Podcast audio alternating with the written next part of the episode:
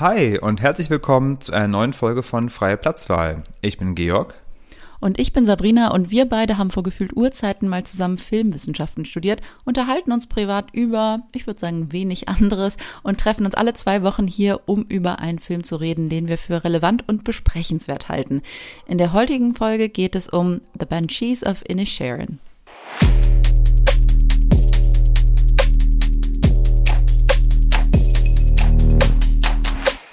Ja, wie letzte Woche schon starten wir auch heute wieder mit unseren Empfehlungen. Sehr gerne. Ähm, zunächst mal vielen Dank für deine Empfehlung vom letzten Mal. Da war ja sehr viel, sehr viele Podcast-Minuten waren da dabei.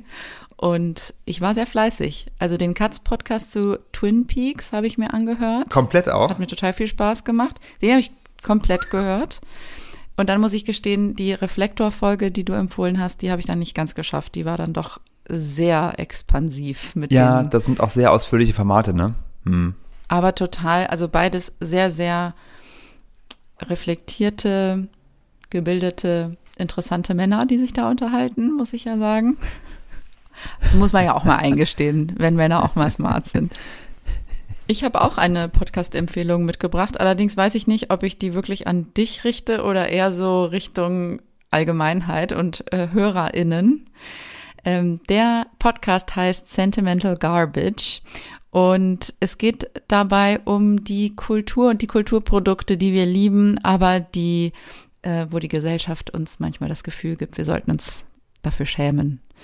Und äh, das sind einfach äh, zwei Leute, die sich da extrem unterhaltsam äh, unterhalten über so Sachen wie Gilmore Girls oder Sex in the City, ähm, Kate Moss, Avril Lavigne. Nein, macht total viel Spaß, ähm, gerade wenn es dann auch viel, um viel so äh, Nostalgie-Sachen geht's ja auch, ne? Also Serien aus den 2000ern, die sie dann vor allem besprechen, also Serien oder Musik oder Filme. Das macht einfach ganz viel Spaß, denen zuzuhören. Ähm, ja, sehr schön. Wer macht das nochmal? Wer macht den Podcast? Den Podcast macht Caroline O'Donoghue und sie hat immer ähm, wechselnde Gäste. Ah, okay. Ja. Und äh, witzig finde ich auch das Versprechen, we don't know the most, we feel the most. Hast du denn auch noch eine Empfehlung für mich? Ich habe Empfehlungen, ich habe eine wirkliche Empfehlung. Ich habe ähm, mal so mitgebracht, was ich so in den letzten beiden Wochen mir angeschaut habe. Zunächst vielleicht noch mal ganz kurz, ähm, weil ein mir nahestehendes Familienmitglied mich mehrfach gebeten hat, ob wir nicht auch über Glass Onion sprechen könnten. Mhm. Mm, ich hatte den über Weihnachten gesehen. Hiermit sei er besprochen. Muss man den gesehen haben? Nein. Wie viele Sterne gebe ich dem Film? Ein Stern. Ist der wahnsinnig enttäuschend? Ja.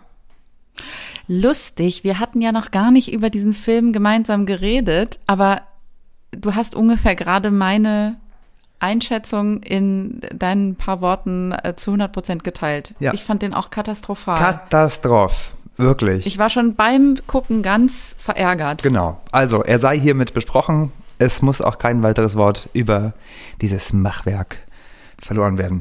Ansonsten hatte ich gesehen, auf Netflix gibt es ja gerade die Dokumentation oder einen Dokumentarfilm über Pamela Anderson.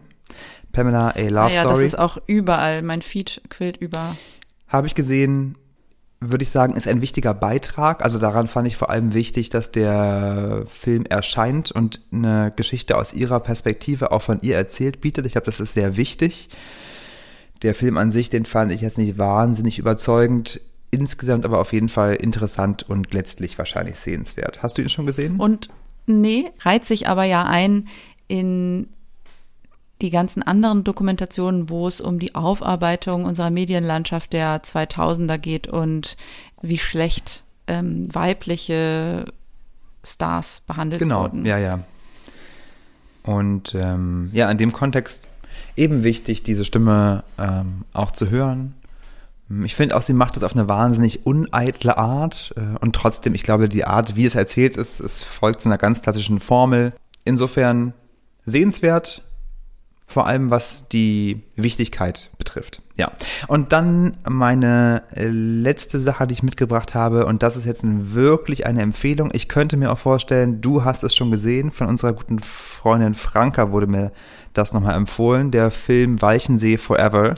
Ja, den habe ich mir auch angeschaut. Die Dokumentation kann man sich aktuell in der NDR-Mediathek ansehen. Stimmt, genau. Ich habe nämlich ähm, das nicht bemerkt rechtzeitig, habe dafür Geld geblecht und danach gesehen, dass man das nämlich gerade auch im öffentlich-rechtlichen gucken kann. Ja, den Ja, fand ich wirklich Empfehlung. ganz, ganz toll.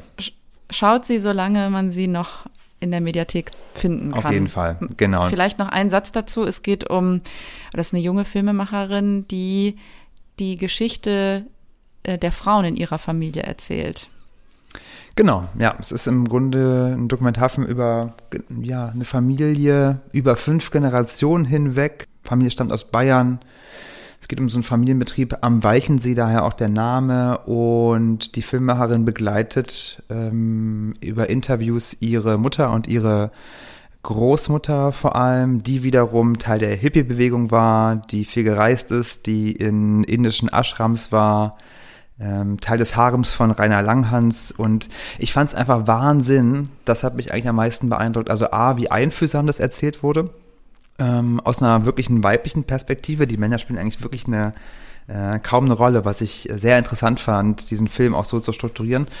Und weil viele in der Familie über Generationen auch schon sehr kreativ tätig waren, gibt es einfach so wahnsinnig viel Originalaufnahmen, Tonaufnahmen, Zeichnungen, Super 8 Filme. Ähm, Das, fand hat ich so cool. wahnsinnig ich habe mich ganz lange, die ersten, weiß nicht, die erste Viertelstunde oder so, äh, fragt man sich ja, warum gibt es aus dieser Zeit, also warum gibt es Aufnahmen, die so weit zurückreichen? Mhm. So von mir gibt es nicht mal ein, ich, ich glaube, es gibt, wenn überhaupt, einen einzigen Videofilm und also das war ja, waren ja immerhin die 90er Jahre und da sprechen wir ja über die äh, auch teilweise Anfang, Mitte des äh, 20. Jahrhunderts. Warum haben die dieses ganze Material? Und dann stellt sich aber eben nach kurzer Zeit raus, äh, sowohl der Vater ähm, oder ja, Großvater, je nachdem, gut, jetzt reden wir über fünf Generationen, da ist es natürlich schwierig, wie man die Leute bezeichnet, aber äh, ja, genau, also die Kunst der Fotografie wird eben weitergereicht von Generation zu Generation und ähm, ja, die Mutter der Filmemacherin hat da vor allem sich sehr stark der Fotografie gewidmet, auch eine Ausbildung gemacht und das macht, ich fand diese Fotos, ab, abgesehen davon, dass es spannend ist, in diese Jahrzehnte sozusagen zurückzublicken, zurückblicken zu können, ist das einfach auch, sind das wunderschöne Bilder. Wahnsinn, also ja. eine talentierte Frau. Ja, eine ganz große Empfehlung. Danke an Franka dafür nochmal. Ähm, hat mir viel Freude bereitet. Und an alle, die ihn noch nicht gesehen haben, schaut ihn euch an. Entweder für 3,99 für Dove oder für cleverere für Umme in der NDR-Mediathek. Und zu guter Letzt ähm, muss noch erwähnt sein, also das ist äh, ja auch eine Art von Empfehlung eigentlich. Ähm, und zwar hattest du mir einen Artikel geschickt, wo wirklich, wie sagt man, Art imitates reality? Oder nee, Reality, Imitates Life Art. imitates Art, Ja. so heißt es, wow. Als kleiner Nachtrag zu White Noise ist es ja wirklich Ja. erschreckend. Aber Ja. da ist genau in, in Ohio, wo es ja White Noise gedreht wurde, den hatten wir vor letzte Folge besprochen, glaube ich. Genau. Da passiert einfach das, was im Film passiert ist. Es ist ich kann es gar absurd. nicht glauben. Es ist völlig absurd. Es ist ein Chemiezug entgleist. Jetzt schwebt über Ohio, ich glaube, immer noch eine giftige Wolke, eine riesige Giftwolke und es gibt Evakuierungen. Also man kann sich echt nicht ausdenken. Äh, Ja, Empfehlung von mir. Ja, ihr könnt's googeln. Kommen wir zu unserem heutigen Film. Es geht um The Banshees of Inisherin. Da ging es schon los mit der Aussprache, ne? Aber wir sind uns Ja. relativ sicher, dass ich es jetzt richtig korrekt ausgesprochen habe. Ich habe im Film immer ganz genau hingehört. Ja. ja, es macht da wirklich sehr viel Spaß, diesen Titel auszusprechen. Ich muss auch wirklich sagen, ich liebe den irischen Akzent und, und auch die irischen Dialekte. Also ich glaube, wenn ich mir, wenn ich jetzt Native Speaker wäre und ich könnte mir aussuchen, welchen Akzent ich habe, ich würde gerne Iren sein. Ja, Iren oder halt auch Schotten, auch geil. Auch cool. End of story. Und ja, vielleicht kurz zu den Eckdaten. The Banshees of Inisherin ist ein Film von Autor und Regisseur Martin McDonough. Da hört es auch schon wieder auf mit meiner Aussprache. Weißt du, wie man Ich glaube, das stimmt. Ja, okay. Ähm, ich nenne ihn aber jetzt nur noch Martin. Martin. Der Martin. Der Martin, der weiß einfach, wie man Humor und Pathos miteinander verbindet. Und äh, das sage ich, weil ich ein großer Fan bin von, äh, Fan bin von Brügge sehen und sterben. Diesen Film habe ich wirklich sehr oft gesehen. Der ja, ist von recht. 2008. Das mhm. ist echt mhm. Wahnsinn. Das äh, hatte ich jetzt in der, im Vorfeld ähm, dieser Besprechung nachgeschaut und konnte es kaum glauben. Man kennt ihn aber auch von Three Billboards Outside Ebbing, Missouri von 2017 ähm, und äh, von Seven Cycles, der war, glaube ich, kam noch davor. Ich weiß gar nicht, ob ich den gesehen habe, ehrlich gesagt. Aber äh, wenn ich diese Filme, die ich jetzt gerade so aufgelistet habe, also Brügge sehen und sterben, Three Billboards und jetzt Ben Shees mir angucke, dann denke denk ich mir, wow, was für ein Typ. Also was für geile Richtig Filme. gut, ja. Und dann macht er, dann macht er auch noch ganz viel Theater, ähm, schreibt fürs Theater. Und auch dieser Film, den wir heute besprechen, ja. der hat ja auch was Theaterhaftes. Ich hatte auch nochmal nachgelesen, dass er auch ursprünglich als dritter Teil einer Theatertrilogie angelegt mhm, war. Mhm.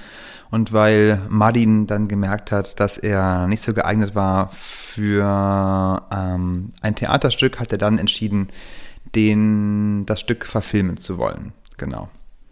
Ja, ja, Colin Farrell und Brandon Gleason haben eine Reunion. Denn ja. die haben ja auch in Brücke sehen und sterben schon ein dynamisches Duo gespielt. Und dieser Film ist ja letztlich eine Elegie auf eine Kameradschaft, die irgendwie ihr unerklärliches Ende erreicht hat. Und gleichzeitig geht es um ein melancholisches Nachdenken über die Sterblichkeit. Willst du noch ein bisschen näher auf den Plot eingehen, Georg? Ja, vielleicht lohnt sich zu sagen, wie du auch gesagt hast, dass es um das Ende einer Freundschaft geht äh, von zwei alternden Männern. Einerseits Colm, gespielt von Brandon Gleason, und Podrick, Porrick, Porrick, Porrick, Porrick, richtig, Porrick, gespielt von Colin Farrell.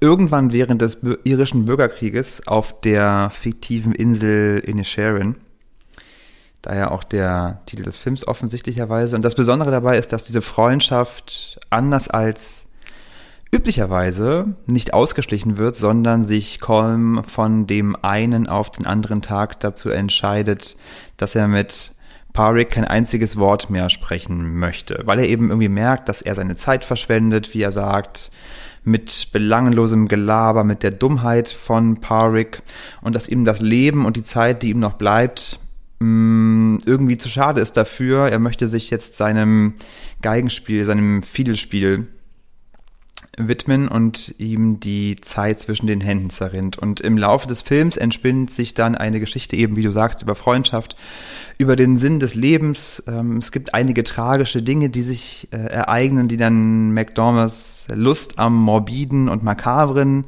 äh, auch wieder aufleben lassen. Und es hat irgendwie auch was von einer Art, ich würde sagen, fast griechischen Tragödie. Ne? Wir haben einmal mit dieser einen Nebenfigur wie so eine Art orakelhafte alte Frau, die ja, düstere Geschehnisse. Banshee, ne? Die ist das Banshee, genau. Also Banshees, vielleicht kann man das auch noch kurz einwerfen. Ähm, ich wusste es natürlich vorher, was es ist. Ich musste es nicht nachgucken. das äh, benutze ich tagtäglich den Begriff kommt aus dem irisch-gälischen und ist eben ein, eigentlich eine Todesfee, die ähm, äh, aus der keltischen Mythologie und ähm, oder ein weiblicher Geist aus der Anderswelt, dessen Erscheinung einen bevorstehenden Tod ankündigt. Ja, genau. Ich hätte es nicht besser sagen können. Und es entsteht auf jeden Fall dann ein Film, der, ich finde halt, wie für McDonough typisch, wahnsinnig lustig ist, gleich zugleich wahnsinnig traurig, traurig, wahnsinnig tragisch, humanistisch, mystisch und absurd zugleich. Und ich kann jetzt schon sagen, diesen Film muss man gesehen haben. Ich möchte es direkt sagen. Oh, wow. Ich glaube, diese Bewertung kam noch nie so früh in der Folge. Dann, okay, dann stimme ich gleich mit ein. Also ich war auch wirklich sehr begeistert. Ich war wirklich sehr, sehr begeistert. Was hat dich denn am meisten begeistert? Hm, puh, am meisten schwer zu sagen ich würde das jetzt nicht in eine Reihenfolge bringen, aber ich fange mal an, vielleicht mit den Figuren. Ähm, also von Colin Farrell, der von Colin Farrell gespielte Patrick. Den fand ich schon mal einfach extrem stark, weil so liebenswert, ähm, so ausdrucksstark gespielt ähm, mit irgendwie so einem ganz herzzerreißenden, ganz jungenhaftem Charme, obwohl ja Colin Farrell auch mittlerweile echt etwas älter sein dürfte. 46. Aber er schafft 46. Oh wow, das hast du sehr gut parat gehabt. Ähm, und dann hat er diese konstant traurigen Augenbrauen. Also ich, also meine Filmbegleitung hat, fragte mich, sagte auch nach dem ähm, Kinobesuch, wow, wie kann man äh, durchgehend seine Augenbrauen so nach oben ziehen? Ein Oscar für die besten Augenbrauen. Ja, auf jeden Fall. Und die besten Kulleraugen. Hm. Und einfach die süßesten Outfits. Das mit seinen hochgeknöpften Pullovern, äh, so handgestrickten Pullovern. Ähm, der, das ist, das spielt er so gut. Und ähm, er bringt so gut rüber, dass er einfach nicht verstehen kann, warum sein lebenslanger Freund ihn einfach nicht mehr mag. Und hm. er ist so pure irgendwie und so unschuldig ähm, und so verzweifelt dann, denn das Einzige, was er ja tun kann, ist weiterhin immer zu versuchen, das zu reparieren, was er ja gar nicht als kaputt ansieht. Und diese Hartnäckigkeit, die er dann an den Tag legt, diese verzweifelte Hartnäckigkeit, die geht ja dann katastrophal nach hinten los.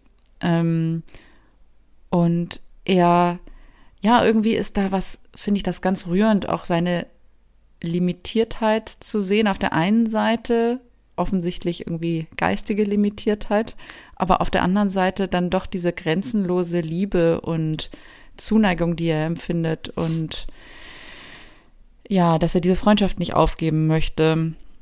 Und auf der anderen Seite eben der äh, Colm, gespielt von auch einem großartigen Brandon Gleason, äh, so ganz poetisch gequält.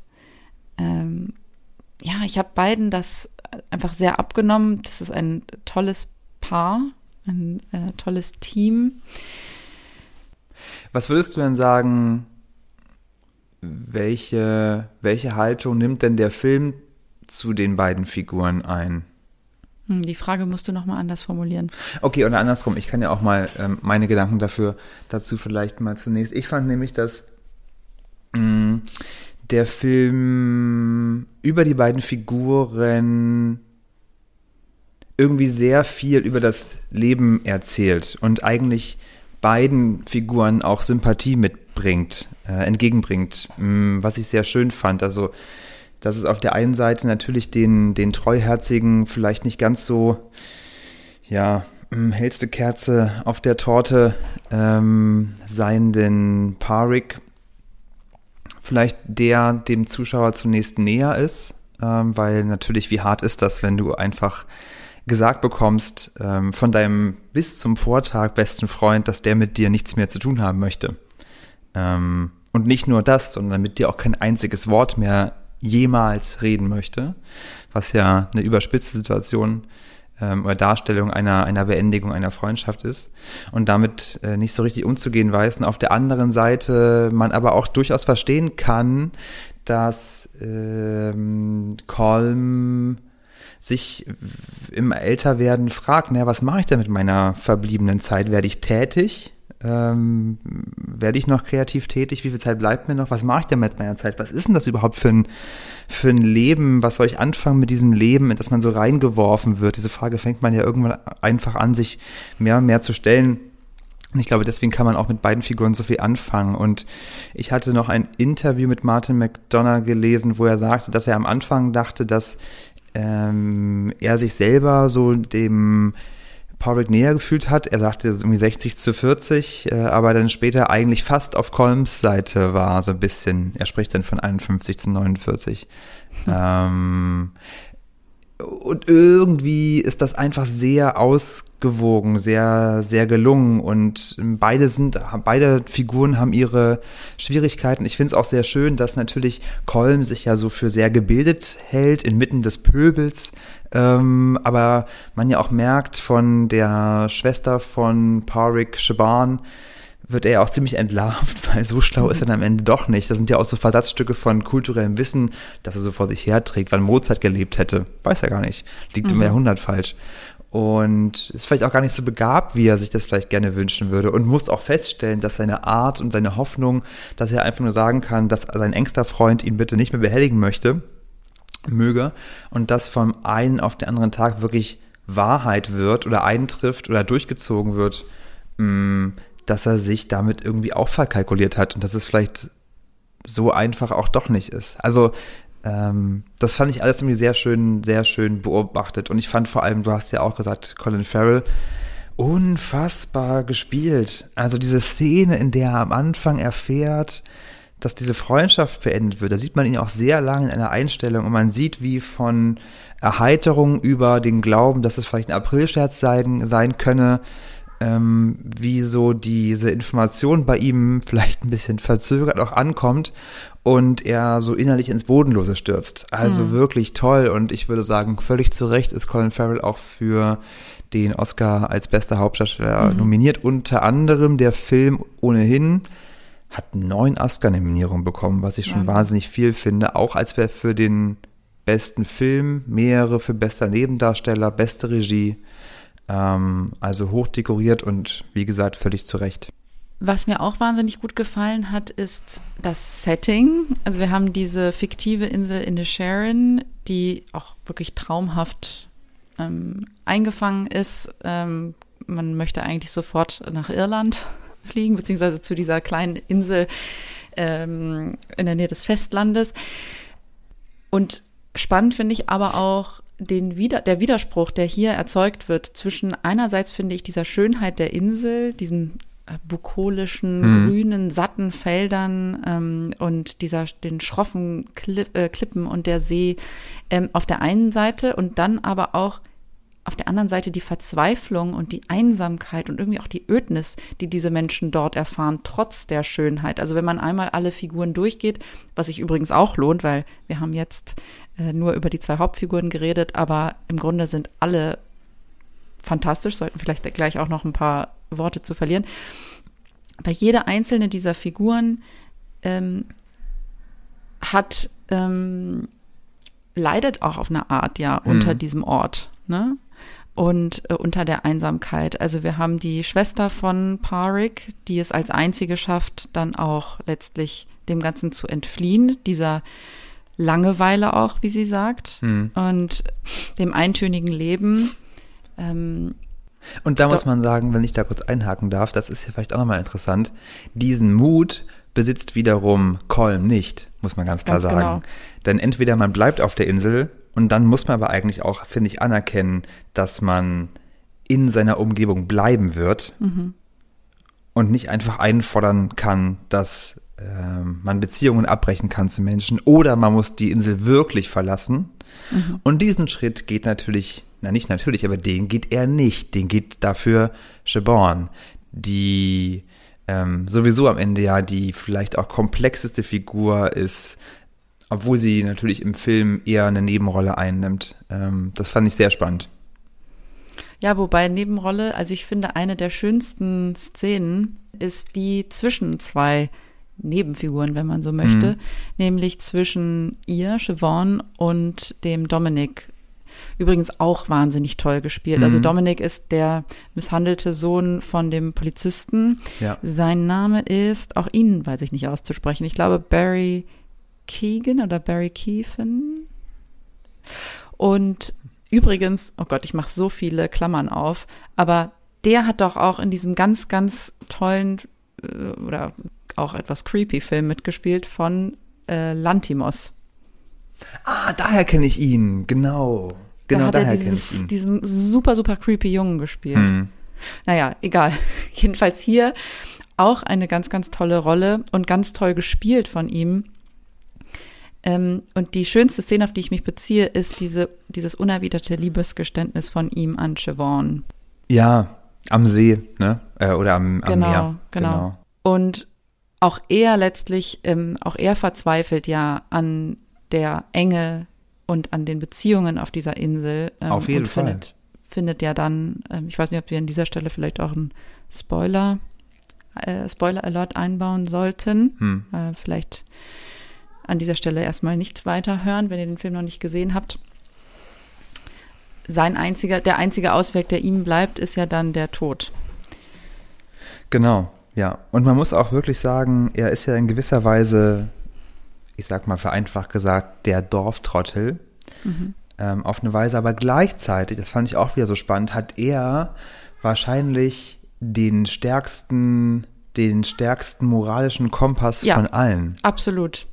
Er hat das stärkste Rückgrat. Er ist Ja. die, die integerste Person. Selbst Colin Farrell, den wir erst kennenlernen als den the nicest, ne, den nettesten auf der Insel, entlarvt sich eigentlich dann doch als, naja, menschlich fehlbar und korrupt letztlich, weil er ja dann auch alles tut, um diese Freundschaft, oder auch aus Neid, dann diesen einen anderen Musiker versucht aus dem Weg zu räumen. Und Dominic, den wir kennengelernt haben als vielleicht den etwas dümmlichen oder den man vielleicht nicht ganz ernst nimmt zu Beginn des Films, der hält da dagegen, der spiegelt ihm, dass das falsch ist und er zieht auch seine Konsequenzen daraus und geht. Und ich frage mich auch, wie viel dann sein späterer Tod auch mit dieser Szene zu tun hat, dass er irgendwie dachte, hier ist noch eine, hier ist noch ein guter Mensch auf dieser Insel, Hm. An den ich mich hängen kann und zu dem ich eine Verbindung habe, Ja. bei dem ich auch unterkommen kann, Hm. wenn ich von meinem Vater misshandelt werde. Und jetzt geht auch dieser Glaube in diesen Menschen verloren. Hm. Ja, gut beobachtet. Hm. Und im Übrigen auch wirklich wahnsinnig, also da läuft's mir echt kalt den Rücken runter, wenn ich an die Szene denke. Wir sehen ja, wie Siobhan abreist Hm. und wie Parik ihr zuwinkt, während er an der, am, auf der Klippe oben steht. Ja. Und wir sehen im Hintergrund eine weitere Gestalt. Ja. Und wir wissen ja nicht, wer das ist. Also in dem Moment hat man kurz Angst, man weiß nicht, ist das jetzt, keine Ahnung, ist das Kolm, der jetzt gleich kommt, um ihn runterzuschubsen? Genau, das ist ja die erste das Vermutung. die ähm, alte Frau, diese, ja, die Banshee, Hm. die vielleicht das Ganze beobachtet äh, und so eine Art äh, Vorbote des Todes ist ähm, und uns darauf hinweist, dass jetzt Parik sterben wird. Und im Endeffekt, so habe ich sie jedenfalls interpretiert, ist das ja vermutlich, ohne dass wir ihn je wirklich erkennen, Dominik, der sich von dort in die See stürzt. Genau, das hatte ich auch gedacht. Hm. Ja. Ja, ach ja, dieser Film, wirklich. Ich habe auch wirklich nur Gutes, ähm, nur Gutes zu erzählen. Die Filmmusik äh, gehört vielleicht auch noch erwähnt. Der Score ist auch Mhm. wahnsinnig schön.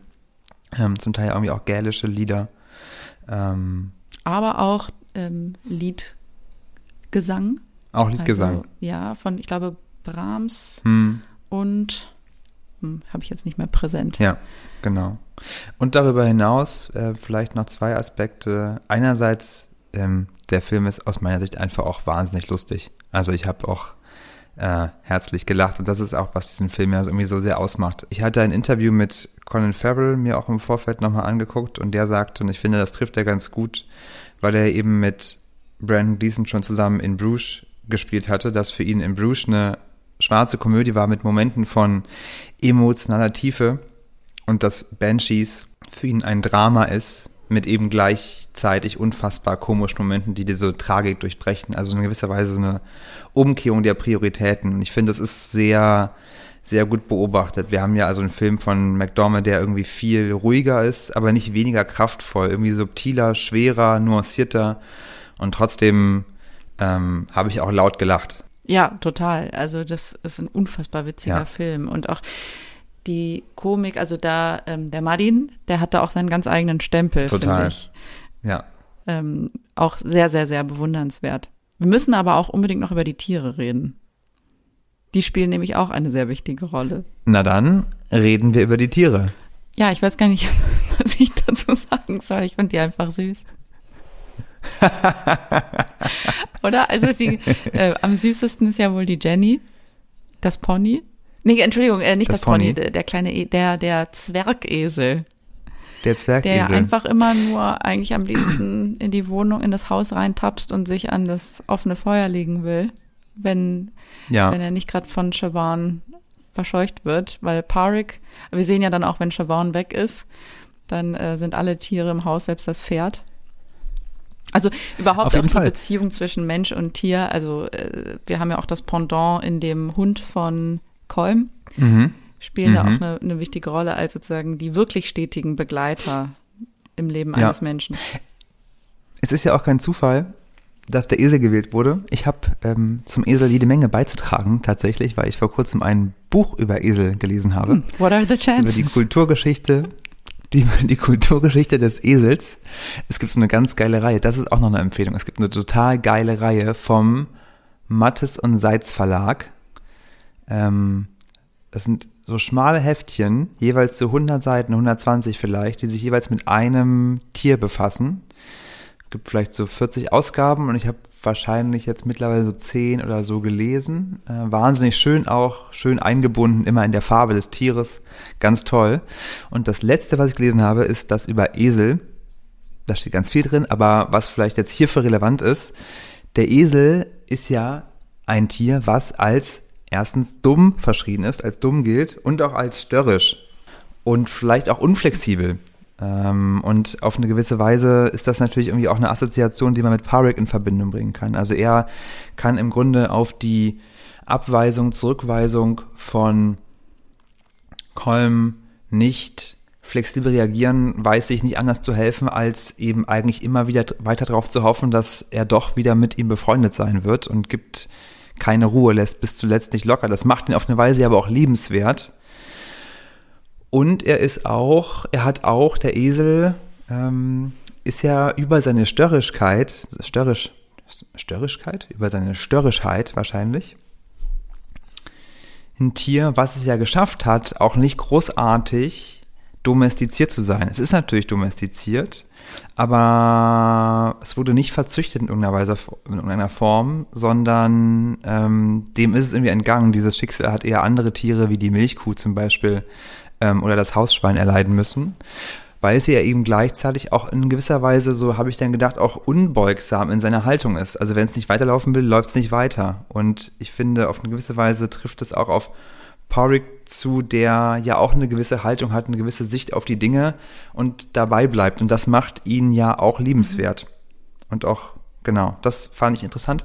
Und mein zweiter Gedanke zum Thema Tier wäre noch, mh, mm, das habe ich auch gedacht, dass im Grunde der Film ja auch immer wieder diese Frage stellt, was überhaupt den Menschen zum Menschen macht und vielleicht auch vom Tier unterscheidet. Und das ist natürlich auch unter anderem mh, mm, der aufrechte Gang, äh, die evolutionäre Errungenschaft, dass man eben seine Hände als Werkzeuge benutzen kann und frei hat, um Dinge zu erfinden, zu erschaffen, umzubauen, kreativ tätig zu werden, schaffen, tätig zu werden. Und das ist natürlich dann auch wiederum ein Symbol, wenn also Kolm, weiterer mhm. Spoiler, aber wir sind ja letztlich auch im Spoiler-Teil, sich als drastische Maßnahme dazu entscheidet, Stück für Stück jeden seiner Finger mhm. abzuschneiden und sich damit sozusagen seiner Fähigkeit, seiner Menschheit, seines Menschseins auf gewisse Weise wieder beraubt. Das fand ich irgendwie sehr, sehr symbolisch, auch dass es halt gerade die Hand mhm. ist. Ähm, und dann eben diese, diese Nivellierung vielleicht auch, ähm, die da stattfindet. Und auch ja. bezeichnet, wenn wir schon bei dieser Selbstverstümmelung sind, dass sich diese Wut, die sich ja eigentlich gegen Parik richtet, ja dann mit der Selbstverstümmelung gegen sich selbst richtet. Also das ist ja das, was mhm. eigentlich auch dahinter steckt. Er ist ja frustriert mit dem, mit seinem Leben, das er als ja irgendwie unaccomplished äh, empfindet. Ähm, die Zeit rennt ihm davon. Was hat er eigentlich erreicht? Mhm. Also die Wut und die Verzweiflung, die richtet sich ja eigentlich an sich. Vielleicht ist auch dieses äh, sich selbst zu verletzen bedeutet natürlich auch, dann nichts mehr schaffen zu können und sich in irgendeiner Form ja. einzuschränken, sich vielleicht auch dem Tod näher zu bringen.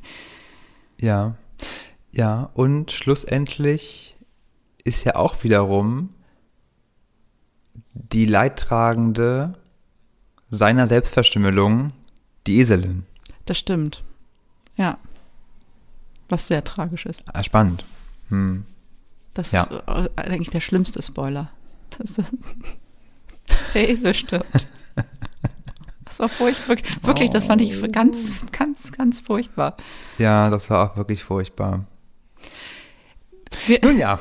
Anyway, wir müssen auch noch vielleicht auf einen weiteren Aspekt eingehen, den wir bisher nur am Rande erwähnt haben. Der Film spielt ja vor exakt 100 Jahren, ist mir dann aufgefallen, nämlich im Jahr 1923. Und wir sehen eben, dass ja, mhm. also das wird erwähnt und wir hören auch mal so ein paar äh, Schüsse vom Festland. Und wir wissen also, es findet ich glaube 1922, 23 ungefähr ähm, hat, war dieser Bürgerkrieg in Irland, ähm, wo es ja letztlich auch dann um die Teilung ging, die ja bis heute fortbesteht ähm, von äh, mhm. Irland und Nordirland, Protestanten versus Katholiken und so weiter. Mm. Und auf eine Art ist das ja auch die Metapher für das, was im Kleinen und im Persönlichen auf der Insel passiert. Oder andersrum ist das Kleine eben die Metapher für das Große. So kann man es ja auch sehen. Mhm. Ähm, wir haben sozusagen die, diese zwei sehr verhärteten Fronten, die ja, da habe ich mich gefragt, ist das, ist das Zufall? Möchte er da eigentlich auch eine größere Aussage treffen? 100 Jahre später eigentlich immer noch so bestehen. Ähm also ich musste ganz, also ich musste ganz klar auch an den Ukraine-Krieg denken mhm. oder generell an dieses Muster, wie, wie eskalieren Konflikte, was passiert da eigentlich? Ja. Ähm, wie, wie entsteht so eine Spirale aus, ähm, aus Gewalt? Ähm, ich glaube, irgendwann sagt ja auch Colin Farrell dann auch den Satz, mh, hm, nachdem vielleicht auch Colm schon auf irgendeine Weise wieder milder gestimmt ist oder so, sagt ja Parrick den Satz, ähm, dass es gewisse Konflikte gibt, wo es gut ist, dass sie nie wieder beigelegt werden können. Ja, das ist mir einer der letzten Sätze, genau. die gesprochen werden. Aus seinem Mund. Also das mhm. ist schon irgendwie auch eine sehr starke Szene gewesen und sehr aussagekräftig, ne? Ja. Also finde ich total, finde ich total, ähm, ähm, total gut beobachtet und vielleicht auch einer der Gründe, warum der Film ja A jetzt gedreht wurde oder B vielleicht auch jetzt so viel Resonanz findet, weil er am Ende er eben auch irgendwie zeitlos ist in dem Sinne, dass er diese Themen so so mh, mm, im Kleinen wie im Großen darstellt. Ja, die Abschlussfrage haben wir ja schon beantwortet mit einem sehr großen Ja. Wir also wirklich, ich kann es noch mal sagen. Ich weiß auch jetzt schon, das ist auf jeden Fall einer meiner Top 3 Filme 2023. Wow. Auf Und es ist Fall. nicht mal Mitte, doch, es ist gerade Mitte Februar. Es ist Mitte Februar. Bleibt der Filmsnack. Georg, ich glaube, du hast heute was mitgebracht. Ich habe was mitgebracht. Ich habe keinen Filmsnack mitgebracht, obwohl man das bestimmt auch snacken kann zum Film. Mm, es braucht allerdings ein bisschen Vorbereitungszeit und zwar im Zweifel auch etwas mehr, als man so denkt. Ich war vor zwei Tagen bei einem guten Freund und wir haben einen Salat gemacht und das klingt jetzt erstmal irgendwie total öde, aber das war ein Salat aus rohem Rosenkohl, rohem Grünkohl und dann wird der vermengt mit Mandeln und dann kommt darüber ein Dressing bestehend aus Schalotten, Dijon-Senf, viel Pecorino, Salz, Pfeffer, Öl, viel mehr ist es nicht und es ist unfassbar lecker. Es ist unfassbar lecker. Es ist wie eine Art vegetarische. Ah, es ist Rezept? ein Rezept von. Das ist ah. ein Rezept von Bon Appetit. Ah, okay, ja, kenne ich. Das, das finden wir online, online, das können wir auch ne? gerne verlinken. Das war wirklich total lecker. Man kann das irgendwie so essen, man kann das dabei snacken, man kann das auch aufheben. Wir haben ziemlich viel gemacht, wirklich super lecker und eine totale Überraschung. Hätten wir gar nicht gedacht, dass uns das irgendwie so gut schmeckt. Wie so eine so ein Art besserer, besserer Caesar Salad, ähm, vegetarisch. Richtig geil. Der Filmsnack der Besserverdiener. Der Filmsnack der Besserverdiener. Ja, vor allem ist diese scheiß Rosenkohl-Gehobele und so, das ist schon eine richtige Kackarbeit. Also immer wenn ich bei, also der Freund ist Erstin, immer wenn ich bei Erstin bin, dann sagt Erstin sowieso, ja, geht ganz schnell, halbe Stunde und dann zwei Stunden später ist irgendwas fertig. ähm, in dem Fall war es vielleicht eineinhalb Stunden. Wir waren aber auch sehr langsam dabei.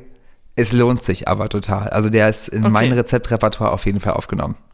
Also ein Filmsnack für einen Snack, der sehr lange in der Vorbereitung mhm. dauert, sehr aufwendig ist ja. Und den man dann auch gar nicht so gut vom Fernseher snacken kann, weil dann die Gabel landet wahrscheinlich immer so neben dem Mund und die ja. Sachen fallen alle aus dem ja. Teller raus. Aber es sei dir verziehen, weil es klingt mega lecker. Ja, also es ist so ich der. Ich werde das auf jeden genau, Fall machen. Also alles in allem der schlechteste, beste Filmsnack aller Zeiten. Na gut, dann bleibt mir auch nur noch zu sagen, bitte schickt uns sehr gerne euer Feedback, eure Anmerkungen, eure Fragen an freieplatzwahlpodcast.gmail.com und an dieser Stelle ein ganz, ganz, ganz, ganz großes Dankeschön an äh, eine Hörerin, You Know Who You Are, die uns eine ganz, ganz tolle, lange Nachricht geschickt hat ähm, mit ihrer eigenen Interpretation und ihren Gedanken zu After Sun, äh, dem Film, den wir in der letzten Folge besprochen haben. Da habe ich doch dann gedacht, ja, äh, die hätte den Film auch noch besser besprechen können als wir. Da steckte noch so viel mehr drin. Also ganz, ganz vielen Dank. Uns bedeuten solche Antworten von euch ganz, ganz viel und ja, bereichern uns und immer her damit. Ja, hat uns sehr gefreut. Danke dafür. Dann hören wir uns in zwei Wochen wieder. Bis dahin, macht's gut und danke fürs Zuhören. Bis dann, macht's gut. Tschüss.